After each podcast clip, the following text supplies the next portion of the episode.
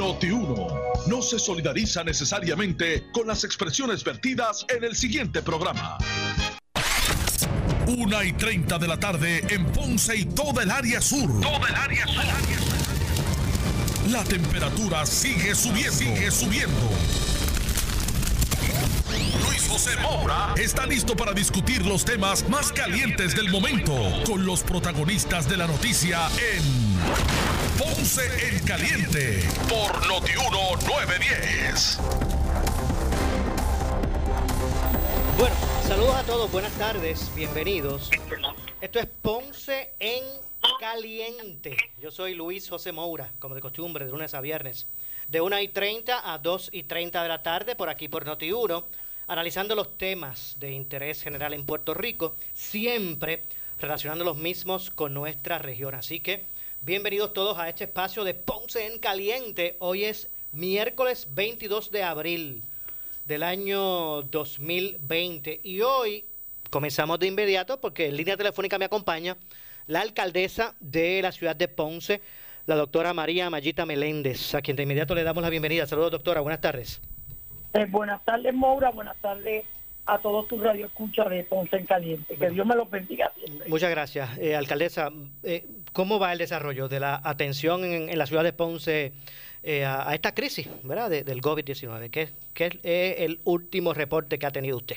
Mira, primero que nada, vamos a informar que el lunes llegó el primer reporte del Departamento de Salud, que esta servidora obtuvo copia y donde eh, tuvimos que firmar un documento todos los alcaldes y alcaldesas de confidencialidad, número uno, de que esa información llegaba a través del Departamento de Salud y se le entregaba eh, a través de un email a cada alcalde o alcaldesa y no lo puede compartir con nadie más.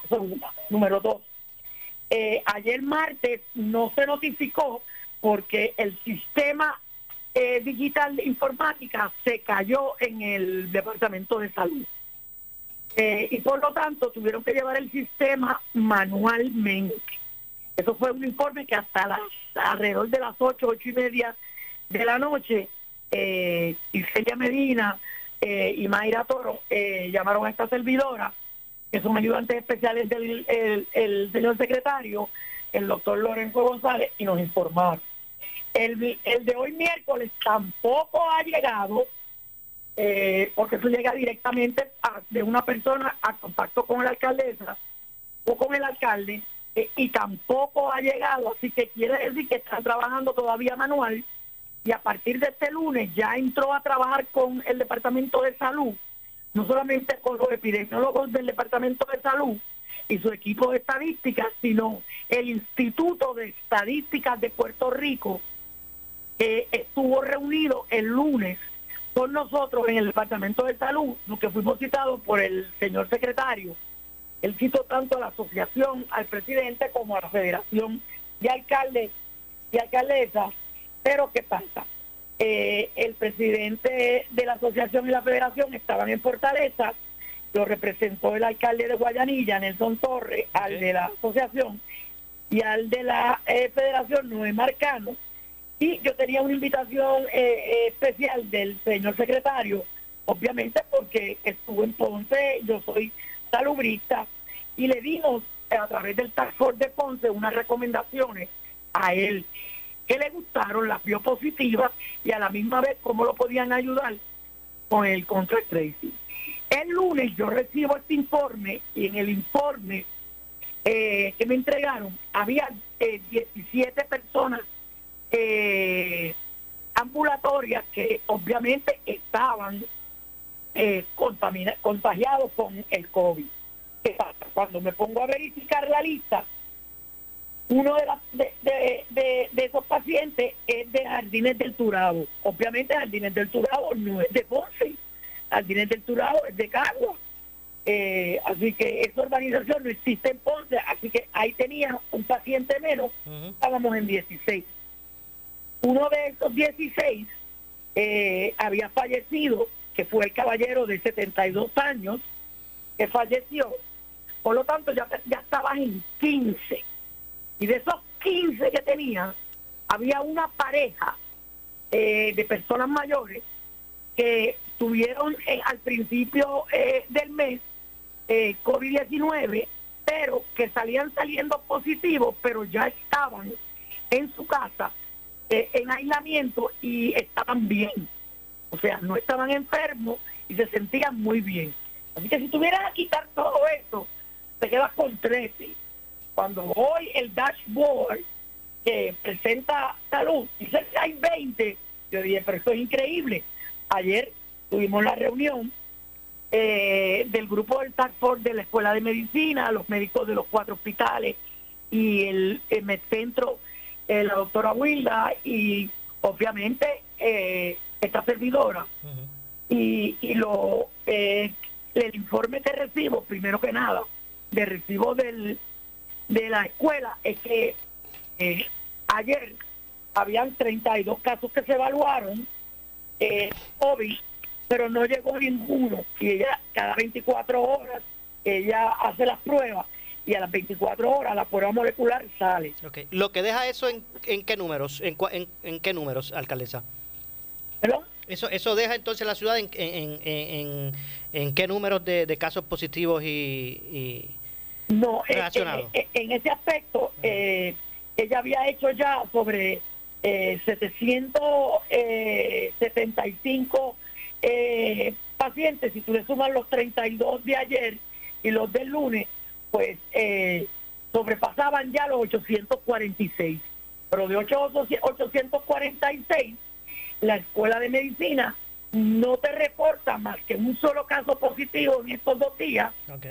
Uno, uno y entonces, pues si sumas 13, pues tienes 14. Obviamente, eh, entendíamos que ayer no hubo ninguno positivo, pero obviamente se me quedan en 14. Se me quedan en 14. Buscamos entonces la información eh, del laboratorio. No solamente un laboratorio es el que informa que está haciendo la prueba, que es la providencia, y tenía un caso. Pues ya tiene los 15. Ahí tienes 15 Obviamente no sé de dónde llegan los 20 en el dashboard porque no está registrado en nuestros documentos. Así que de los otros hospitales, eh, habían tres hospitales eh, que no tenían más que solamente eh, uno de ellos estaba reportando hace ya semanas que habían cuatro casos. ¿Dificulta para usted la toma de decisiones esas incongruencias en las estadísticas? No, no se puede. Tú puedes tú puedes balancear porque tú, verificas tu lista primero, pero si mi lista me llegó el lunes y no me ha llegado ni martes ni miércoles, yo la discuto con la epidemióloga de la región, yo le paso mi lista para ver si ella está dando continuo seguimiento, porque el contact tracing no es que lo llame y verifique si le tienen una necesidad, porque el municipio está para eso, para facilitarle lo que necesiten. Pero el contract tracing no es eso. El contract tracing es, echar para atrás los siete días, cuándo se contaminó, cuándo se hizo la prueba, desde cuándo está eh, con los síntomas y de dónde eh, estuvo contacto con una persona. Obviamente, pues no tienen el balance para poder determinar y a partir de 846 Ponce tiene eh, sobre 135 mil habitantes, por lo tanto, eso es una ínfima cantidad para que entonces los epidemiólogos de la escuela puedan llegar.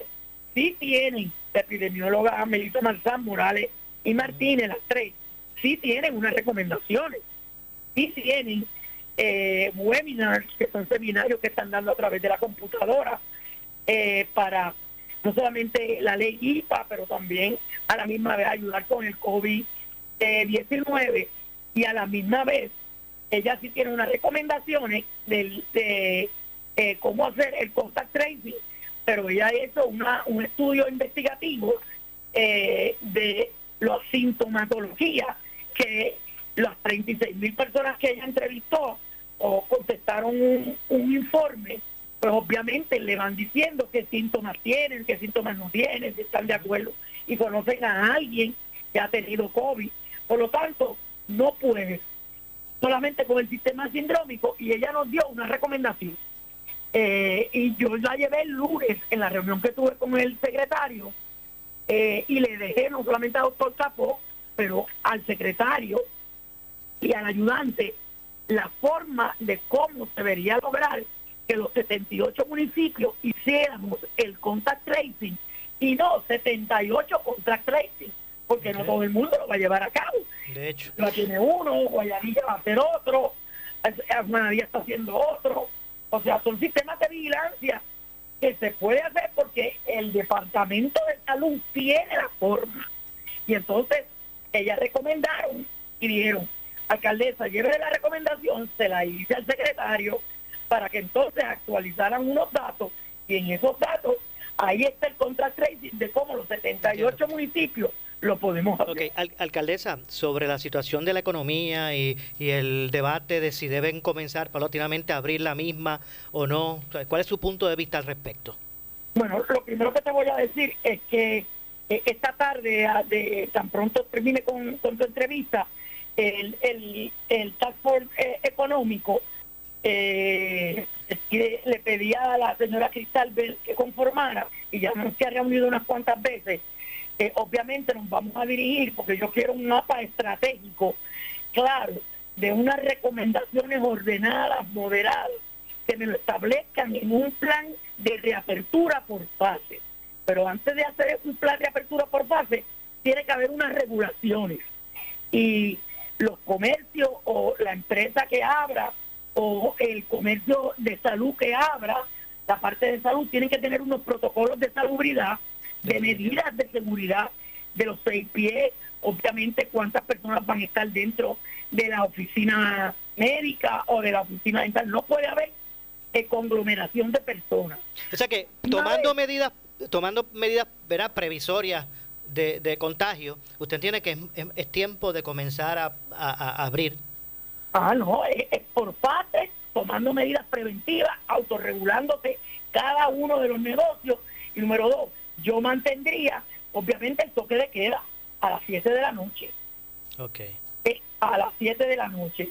Así que eh, nuestro fin eh, es que el municipio sea facilitador, dejando establecido que la prioridad en estos momentos es la salud de los ciudadanos. Y este proceso se va a hacer tomando en cuenta el panorama de salud de nuestra ciudad, que el pueblo tiene que estar tranquilo en, en este momento. Eh, yo sé que hay problemas económicos en el sentido de que hay desempleados que no han recibido eh, su, dinero, pero a la misma vez. El Departamento del Trabajo, oye, nosotros tenemos dos mil empleados, podemos ayudar, según vaya va a ayudar. Pues mira, pues está disponible para ayudar también con esas llamadas, porque creo que son 170 mil llamadas, pero las personas llaman y están una hora, dos horas tratando de contactar y, no, y no pueden lograr acceso al Departamento del Trabajo. Así que mi recomendación es una reapertura por fase, eh, por grupo, y que a la misma vez, y la primera que abriría son las oficinas médicas. ¿Por qué? Porque si yo tengo en este momento 400 y pico de camas disponibles en los cuatro hospitales, en algunos CDT, que se le ha pedido también que expandan sus facilidades, y tiene cada hospital eh, fuera del hospital unas carpas eh, donde están estableciendo los step down, donde tú evalúas al paciente, determina si tiene que estar hospitalizado o se va para su casa o se va intensivo, pues obviamente no hay necesidad en este momento de abrir un quinto hospital porque tenemos camas suficientes, eh, tenemos las ayudas y tú tienes, por ejemplo, Damas tiene un, área, eh, el International Medical Corps le va a, y creo que la montaron ya, que es una unidad móvil que tiene iluminación, equipo, eh, camas, facilidades, y así cada hospital ha montado para poder entonces verificar eh, a sus pacientes y tener la disponibilidad que la sala de emergencia está para otros casos como anoche. Todos los casos que manejo de emergencia tuvo anoche eran casos por otro tipo de condición de los pacientes. No tenían absolutamente nada que ver ninguno de los pacientes que se vieron anoche con COVID-19. Por lo tanto, eh, le voy a pedir al, al comité, eh, que está compuesto por eh, un número de comerciantes industriales, Asociación de Comerciantes del Pueblo, pymes.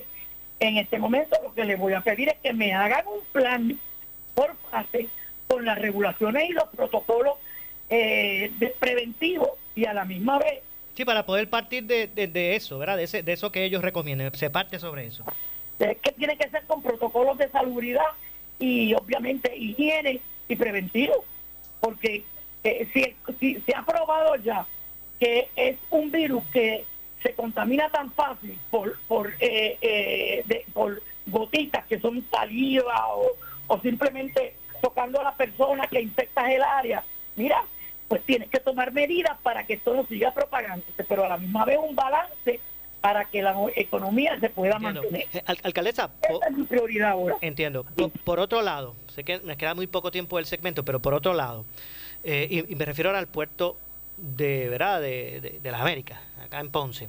Eh, y es que la Contralor, la Contralora, Yasmín Valdivieso, emitió hoy una opinión cualificada sobre las operaciones fiscales de la autoridad de Ponce. ella un comunicado escrito, ¿verdad? Eh, expresó que eh, el informe que ella maneja revela que la Junta de Directores de la Autoridad de Ponce cuenta con solo dos de los siete miembros que dispuso la ley. Eh, ¿verdad? La falta de esos nombramientos se debe, de acuerdo a lo que ella escribe, a la dificultad de nombrar un arquitecto y un economista certificado, residentes bona fide y domiciliados en Ponce. Mencionó que usted eh, no había realizado los nombramientos correspondientes porque indicó que el municipio no había sido notificado por la aprobación de dicha ley. Pero aparte de eso, ella expone que la situación ha atrasado el proceso de transferencia de activos de la autoridad, eh, que la auditoría de dos hallazgos señala que se desembolsaron 269 millones de dólares en el proyecto del puerto de Ponce que no han tenido utilidad ni han redundado en beneficio de interés público. Bueno, no, no tengo primero que nada la información. Lo segundo es, que no creo que fueron 269 lo que costó la construcción. Aquí la construcción, para que el puerto saliera hacia adelante, fue claro que tenía que estar preparado antes del 2003. Y la construcción se empezó en el 2005. Yo llego en el 2009. Y la compañía que se había escogido por Ponce era una compañía que tenía y estaba acusada de fraude federal. Y gracias a que en eso pereciera pudo investigar con la directiva, después entonces cambia la ley, Pasayo cambia la ley con Alejandro García Parilla y me sacan de la Junta y yo no vengo a participar en la Junta hasta el 2018 que es que se aprueba la nueva ley, pero están todos nombrados. De hecho, lo que yo tengo que nombrar eran tres, nombré los tres, el gobernador tenía que nombrar tres, pero ya estaban y dos que faltaban ya fueron nombrados. O sea, hace más de seis meses que están nombrados y hace, ya desde Navidad, está el director ejecutivo eh, trabajando. Así que desconozco totalmente el informe. No me ha llamado, eh, acuérdate que somos dos presidentes, el presidente de, el, ingeniero Lavoy y esta servidora somos miembros de la Junta. De, de hecho, la, la, la, nota ampliada, pueden ver a los amigos que nos escuchan, pueden accederla en a través de notiuno.com, está en las redes sociales de Notiuno. Eh, Pero eh, no no fue el, costo de, la construcción del puerto no fueron 269, fueron sobre 300 millones que no que pararon la construcción porque no había el dinero. Después entonces Alejandro García Padilla y Bacó contratan una compañía y esta compañía lo que vino que tuvo eh, el, el cuatrenio de García Padilla estaba no era para manejar el puerto, era simplemente para asesorar a los tres miembros que habían en aquel momento, que habían tres miembros. Tres. Pues eh, para que usted me reaccione, alcaldesa, para que usted me reaccione, es, eh, según la, la Contralor, la Contralora, se han desembolsado 269 millones de dólares en el proyecto del puerto de Ponce que no han tenido utilidad ni han redundado en beneficio de interés público. Porque no han hecho nada. Eso, de acuerdo a lo que ella devela, el puerto no es utilizado como puerto de transbordo ni, ni como puerto de tercera generación, que el uso del puerto se ha limitado al recibo de cruceros y luego del huracán María a recibir y almacenar carga de recuperación.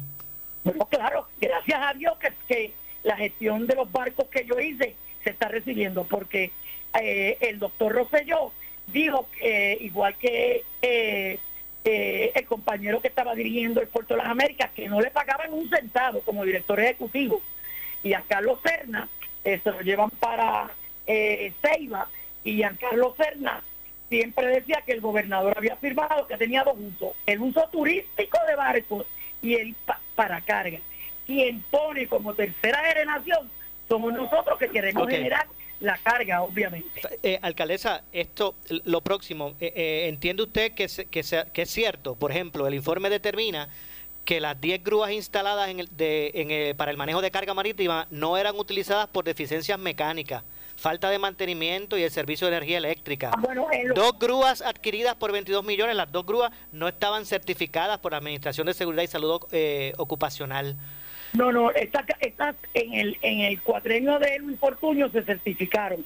El cuatrenio de los cuatro años de Alejandro García Padilla se dieron mantenimiento porque quien le daba mantenimiento eh, era preventivo, se lo dábamos nosotros eh, eh, la, la, Junta Administrativa de Muelles, esta servidora y eh, Nández Lázaro, al entrar al, el, la, gobernación de Alejandro García Padilla, eh, el nuevo director ejecutivo, que era un arquitecto, nos sacan de la Junta y nos dicen no pueden tocar las grúas.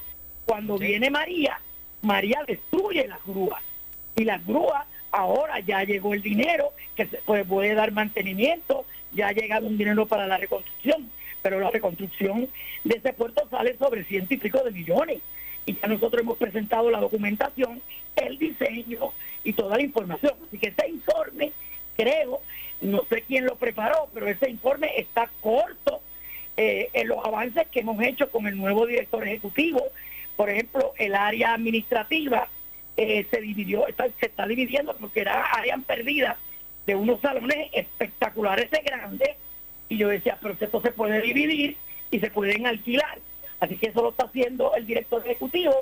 Estamos viendo varios negocios también de ofrecimientos de compañías eh, que están evaluándose y tenemos alrededor de son, son 13 miembros. Entiendo. Estamos 13 miembros presentes. Alcaldesa, eh, lamentablemente se, me ha acabado el tiempo en el segmento. Gracias, gracias por atendernos. Siempre a su orden, pero puedes eh, llamar a Héctor Agosto, el coronel Héctor Agosto. El coronel Héctor Agosto, retirado del ejército, es el director ejecutivo hace meses ya del Entiendo. Puerto de las Américas. Alcaldesa, gracias. Siempre a tu orden. Igualmente. Muchas gracias a la alcaldesa de Ponce, eh, la doctora María Mayita Meléndez. Hacemos la pausa, regresamos con más. Esto es Ponce en Caliente. No te pierdas este sábado de 10 a 11 de la mañana al abogado de tus finanzas, el licenciado Jesús Batista, aquí en Noti 1630, conversando sobre la protección de la ley de quiebras, ejecuciones hipotecarias, modificaciones de préstamos y cobro de dinero. Detrás de cada noticia hay una conexión directa contigo. Por eso damos un paso al frente, adaptándonos a ti, fortaleciendo nuestro contenido digital e impreso para darte más información, con alcance global y sin agendas, siempre al frente por ti. Metro se mueve contigo. Noti 1630 es la estación de noticias de mayor cobertura. WNO 630 AM en San Juan. W232DH 94.3 FM San Juan. WPRP 910 AM Ponce. WORA 760 AM en Mayagüez. WNEL 1430 en Caguas y WCMN 1280M en Arecibo. Para mantenerte informado, entra a nuestra página web notiuno.com. Descarga la aplicación Noti 1630 en tu celular y síguenos en las redes sociales, Facebook y Twitter. Somos Noti 1630. 630. Primeros con la noticia. Noti 1630 te presenta las noticias del momento. Las noticias del momento. Pasamos a la sala de redacción Rafael Rafi Jiménez. Buenas tardes, soy Gelmarí Rivera y usted escucha Noti 1630 primeros con la noticia, última hora 2 con 1. Durante la vista pública en la Comisión de Salud en la Cámara, el doctor Segundo Ramírez, coordinador del Tax Force Médico, aseguró, mientras era interrogado por el presidente del organismo cameral, Juan Oscar Morales, que no dio la instrucción de entregar o recoger las pruebas rapid tests en las oficinas de manejo de emergencias y alegó que la instrucción surgió del comisionado de manejo de emergencias general Burgos y del Departamento de Salud. Vuelvo y me reitero, de que yo no tengo la autoridad para cambiar un sistema que ya está establecido por el Departamento de Salud de cómo se van a hacer las cosas y quién la entrega y quién la recoge y dónde se entrega y dónde no. Yo sería incapaz de dar una orden así y hacer algo que esté por encima de la autoridad nominadora en ese momento, que era la secretaria. Nosotros estuvimos ese día en el Departamento de Salud, eh, el general Bur, el, coordinador, el, general Burgos, el coordinador de, manejo de emergencias, eh, personal de FEMA, estuvo el licenciado Bandas, no sé si hubo personal de Fortaleza en ese día y las instrucciones, las instrucciones fueron que de ahora en adelante esas pruebas se iban a recibir en el departamento, en el COE, por el mismo departamento de salud. ¿Quién fue eso? El, comisionado Burgos. No, pero el comisionado Burgos no dirige salud. Dígame del departamento de salud, ¿quién dio esa instrucción?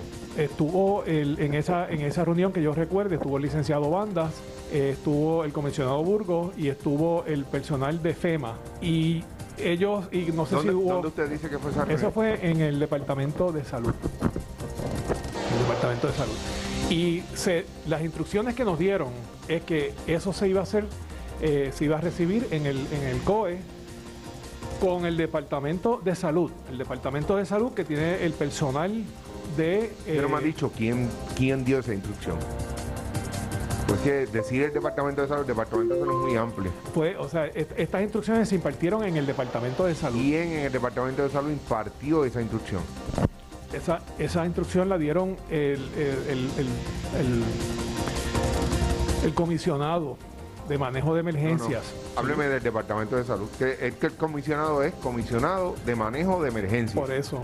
Hábleme de salud. ¿Quién en salud no le, puedo, no, le, puedo decir quién impartió esas instrucciones porque las, instrucciones vinieron de arriba, que de ahora en adelante se iba a hacer allí, al igual de que las compras eh, se iban a seguir haciendo eh, por, el Departamento de Salud y la forma de hacer las compras y, y que todo esto se iba a hacer así de ahora en adelante. Última hora 2.4. El director ejecutivo del Instituto de Estadísticas, Orville Disdier, reveló en Caliente con la Jovet que detectaron errores de diseño y estructura en el sistema estadístico sobre la propagación del coronavirus. Nosotros lo que estamos haciendo es, desde, que comenzamos la conversación, eh, estamos utilizando eh, las guías que eh, establecen los CDC para evaluar sistemas de vigilancia y ahí hay una serie de pasos y preguntas. Así que hemos ido eh, de forma cualitativa determinando eh, y preguntando sobre el sistema y hemos encontrado errores de, del diseño del sistema y de la estructura desde el inicio, desde que, desde que el sistema se estableció. Es muy probable que yo estoy, yo, yo doy fe de que ciertos epidemiólogos y epidemiólogas como la doctora Cinta Pérez, como Elisa García, dieron recomendaciones al inicio del sistema, pero parece que esas recomendaciones no se tomaron en consideración por alguna razón y el sistema termina ahora pues teniendo dificultad entre distinguir lo que es una prueba positiva de lo que es un caso positivo, que son dos cosas distintas. Entonces ahí es donde empieza ¿Cuál es la diferencia entre un caso positivo y una prueba positiva? Pues una, una persona puede tener más de una prueba, ¿verdad? Pero una prueba solamente puede tener una persona. Por lo tanto, eh, si llegan tres pruebas positivas y yo declaro eso como tres casos positivos, esas tres pruebas pueden pertenecer a un mismo caso. Y ese caso, y, más se complica más cuando esa persona en algún momento tuvo una prueba positiva y después recibe una prueba negativa. Por lo tanto, voy a tener un caso positivo y un caso negativo cuando no es cierto. Última hora 2.5. El Papa Francisco lamentó esta mañana que hayamos contaminado y saqueado la tierra, poniendo en peligro nuestra propia vida, durante la audiencia general que dedicó al 50 aniversario del Día Mundial de la Tierra. Francisco resaltó que, como nos muestra la trágica pandemia, solo juntos y asumiendo la más frágil, podemos superar los desafíos globales. El Papa explicó, según la agencia EFE, que esta jornada es una oportunidad para renovar nuestro compromiso de amar nuestro hogar común y cuidarlo a los miembros más débiles de nuestra familia. Estas son las noticias del momento. Noti 1630, primeros con la noticia, continúa. Última hora 2.6. Siempre le echamos más leña al fuego en Ponce en Caliente por Notiuno 910. La tarjeta de crédito que buscas consíguela en Credicentro Coop Ponce. Mastercard regular o Visa clásica al más bajo interés desde el 7.95% APR. Transfiere los balances con altos intereses en tarjetas de otras instituciones financieras y obtén 0% de interés por los primeros seis meses. Echa para acá, que Credicentro la tiene. Estamos en la Rambla de Ponce. Sujeto a aprobación de crédito. Restricciones aplican. Acciones y depósitos asegurados hasta 250 mil dólares por COSEC. Oscar Crespo y Asociados somos orientadores de casos de seguro social por más de 30 años, con el conocimiento y la experiencia que necesitas al momento de someter tu reclamación. Para orientación, consulte con el licenciado Oscar Crespo, exdirector del Seguro Social Federal. No te confundas y no te dejes engañar. Seguimos ubicados donde siempre, esquina edificio de dos plantas frente al semáforo, en Avenida Fagot Santa Clara, número 3042 Ponce, 787-642-2452. El área sur está que quema. Continuamos con Luis José Moura y Ponce en Caliente por el 910 de tu radio. Bueno, son las 2 con de la tarde. Yo soy Luis José Moura, esto es Ponce en Caliente. Estamos de regreso y en el día de hoy se están llevando a cabo las vistas eh, públicas de la Comisión de Salud de la Cámara de Representantes para investigar las contrataciones y servicios de compra en el Departamento de Salud como parte de la emergencia provocada en la isla eh, por el COVID-19. Hoy el doctor Segundo, miembro del Tax Force del gobierno, eh, relacionado a esta situación de salud, pues está, ha estado declarando eh, un día, ¿verdad?, que ha despertado el interés público, ¿verdad?, esta comparecencia hoy ante declaraciones eh, públicas por separado, no tan solo que ha hecho el doctor Segundo, sino también eh, el presidente de esta comisión. Eh, así que vamos a escuchar parte, ¿verdad? Vamos a escuchar parte del desarrollo de, de esta ponencia del de, doctor Segundo ante la Comisión de Salud de la Cámara. Vamos a escuchar.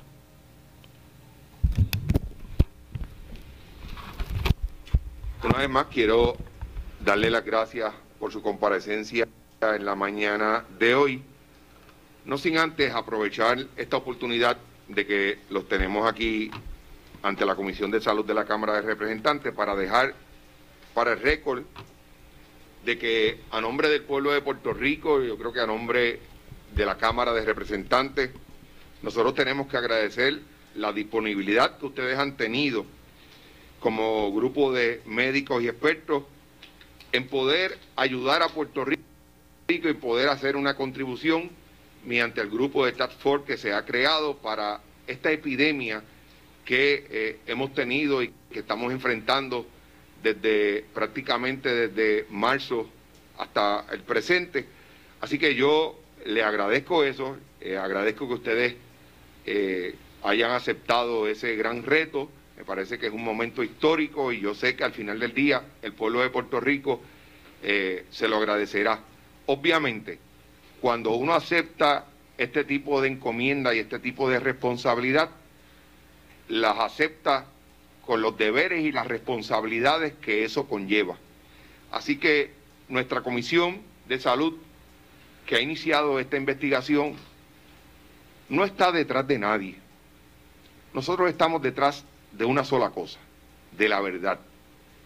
Y yo sé que en ese sentido, yo lo único que esperaría de ambos es que nos puedan decir aquí, bajo juramento, toda la verdad de lo que se le pregunte. Estarán en adición al servicio que se le están ofreciendo a Puerto Rico. Yo creo que el pueblo de Puerto Rico espera de profesionales como ustedes lo mismo, la verdad, no otra cosa. Aquí no hay agenda ninguna. La única agenda de esta comisión es que nosotros podamos saber la verdad y al final del día podamos rendirle un informe al pueblo de Puerto Rico de qué es lo que ocurrió. Si no ocurrió nada, pues no ocurrió nada. Si todo lo contrario, si hay irregularidades en algo que se haya cometido, pues así es nuestro deber y nuestra responsabilidad nosotros tener que informarlo. Así que, habiendo dicho eso, nosotros vamos a comenzar escuchando al doctor Segundo Rodríguez, así que hemos habilitado un salón el, salón de audiencias número 2 para que el señor doctor William Méndez esté allí mientras nosotros podemos eh, hablar con, con el doctor Segundo Rodríguez las reglas de la comisión, que usted está bajo juramento, no podrá compartir información alguna relacionada con esta investigación, no podrá comunicarse con personas para hablar de esto. Así que eh, cualquier cosa que necesite, doctor, allí hay una persona en confianza, lo que, lo que necesiten, se lo, se, lo, se lo solicitan y con muchísimo gusto eh, lo trabajamos y lo, y lo atendemos a la mayor brevedad posible. ¿Está bien, doctor? Así que no, ahorita se le envía a buscar para que entonces comience su deposición. Sí, vaya allá, lo van a acompañar.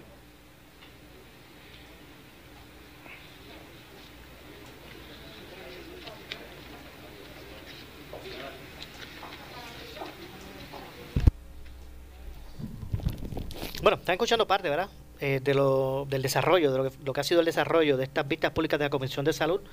Quien está recibiendo en primera instancia, ¿verdad? La ponencia del doctor Segundo Rodríguez, quien es el coordinador del equipo médico de Fortaleza, el Tax Force contra el COVID.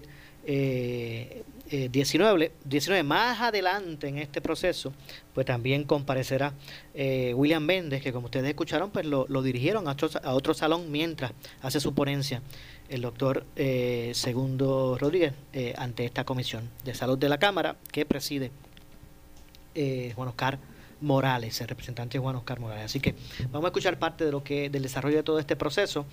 Eh, que había, ¿verdad? Se había tornado un poco controversial ante declaraciones públicas que ambos, tanto el presidente de la Cámara como el doctor eh, eh, Rodríguez, pues habían hecho en los medios de comunicación. así que vamos a escuchar. Comenzar el interrogatorio. muy buenos días, señor presidente. Antes de comenzar el interrogatorio. Disculpe, doctor. Sí y buenos días. Buenos días. Eh, señor presidente, antes de comenzar el interrogatorio, habíamos hecho la solicitud para aclarar, o si era por una omisión, en cuanto a, las, a los reportes de las reuniones o minutas de la reunión del 24 de marzo y la reunión del 26 de marzo del presente año, donde se virtió para récord por la señora Adil Rosa, Adil Rosa que hubo una reunión en el, en el COE el 26, es para ver si fue provista por el Task Force en la mañana, en la tarde de ayer o en la mañana de hoy, para poder tener acceso a la misma. Eh, hoy, hoy nos entregaron... Eh, bueno, vamos, Héctor, vamos a aprovechar para, para hacer una la pausa que nos corresponde, regresar obviamente ya más bien con lo que comenzó eh, señalando el doctor eh, Segundo Rodríguez. Así que pausamos, regresamos de inmediato con más. Siempre le echamos más leña al fuego en Ponce en Caliente por Notiuno 910. Oscar Crespo y Asociados somos orientadores de casos de seguro social por más de 30 años, con el conocimiento y la experiencia que necesitas al momento de someter tu reclamación. Para orientación, consulte con el licenciado Oscar Crespo, exdirector del Seguro Social Federal. No te confundas y no te dejes engañar. Seguimos ubicados donde siempre, esquina edificio de dos plantas frente al semáforo, en Avenida Fagot Santa Clara, número 3042 Ponce, 787-642-2452. Vente a Centro Coop y sal montado en un carro nuevecito con el interés más bajo al 3.95% APR. Nadie te da más. Centro lo hace posible. Móntate en el auto que tú quieres y sin pronto. Más información en el 787-857-3500 o en infocop arroba creditcentrocop.com. Barranquitas Orocovis Ponce. Somos tu mejor alternativa. Sujeto a aprobación de crédito. Ciertas restricciones aplican. Acciones y depósitos asegurados hasta 250 mil dólares por COSEC. El área sur está que quema. Continuamos con Luis José Moura y Ponce en Caliente por el 910 de tu radio. Bueno, estamos de regreso. Esto es Ponce en Caliente, soy Luis José Moura y vamos a regresar de inmediato, ¿verdad? Con el audio de la vista pública de hoy de la Comisión de Salud de la Cámara de Representantes, quienes escuchan la comparecencia, ¿verdad? De el coordinador del equipo médico eh, del gobierno eh, contra la lucha ¿verdad? contra el COVID-19 en Puerto Rico, que es el doctor Segundo Rodríguez. Vamos a continuar escuchando eh, el audio. los distinguidos miembros de este comité. Eh, quisiera eh, ver si es posible eh, que se me permita hacer un opening statement de algunos argumentos, si usted es tan amable. Muchas gracias. la, del 26, esa no está, esas notas no están, ¿verdad, doctor? Eh, señor presidente, desconozco. El 26 fue un programa de televisión por la mañana. Quizás si nos reunimos fue bien corto. No, no tengo conocimiento de eso. No, no que sepa, no hay notas de esas del 26. Nosotros no tomamos minutas. Estas son las notas que, que eh, el doctor Méndez eh, pues tomó para, para podernos ayudar a, continuar los trabajos. Pero para que quede claro, compañeros Rodríguez Aguilo, no se nos ha entregado ninguna nota o minuta eh, relacionada con la reunión del 26 de marzo, que aquí se hizo mención a través de un testimonio de la señora Adil Rosa. Muchas gracias, presidente. Bueno, muchas gracias. Muy buenos días, eh, honorable Juan Oscar Morales, presidente de la comisión y a los miembros de este organismo. Eh, comparece ante ustedes el doctor Segundo Rodríguez Quilicini, coordinador del Task Force Médico COVID-19. Ante la pandemia del COVID-19, y la presencia de los primeros casos en Puerto Rico, la gobernadora honorable Wanda Vázquez Garcés nombró un comité médico denominado como Task Force COVID-19. El propósito del Task Force es y siempre ha sido desarrollar las recomendaciones para la preparación, respuesta rápida y manejo de la epidemia del COVID-19 en Puerto Rico. No cabe duda que la pandemia del COVID-19 ha puesto a prueba a la humanidad entera, generando cambios en nuestro diario vivir que jamás hubiésemos imaginado. En Puerto Rico, al igual que en los Estados Unidos y en el mundo entero, las estrictas medidas para limitar mayores riesgos de infección, como distanciamiento social, toque de queda, cierre de negocios, entre otros, son necesarias porque han probado ser muy efectivas. En momentos en que miles de personas han muerto en el mundo a causa del COVID-19 y ante la escasez en la disponibilidad de pruebas, debido a la gran demanda de todos los países del mundo que enfrentan esta pandemia, el Task Force Médico recomendó al gobierno de Puerto Rico que se, que se administrara la prueba a todas aquellas personas que, cumplía, que cumplieran con los criterios del Center, del Center for Disease Control and Prevention, o CDC en sus siglas en inglés. Es importante resaltar que de acuerdo a las proyecciones para el 12 de abril, se esperaban cerca de 114 muertes. Al día de hoy, 22 de abril, hay menos de 100 muertes y nuestro sistema de salud está funcional. El rango de la cantidad de pruebas que el Task Force Médico recomendó que se comprara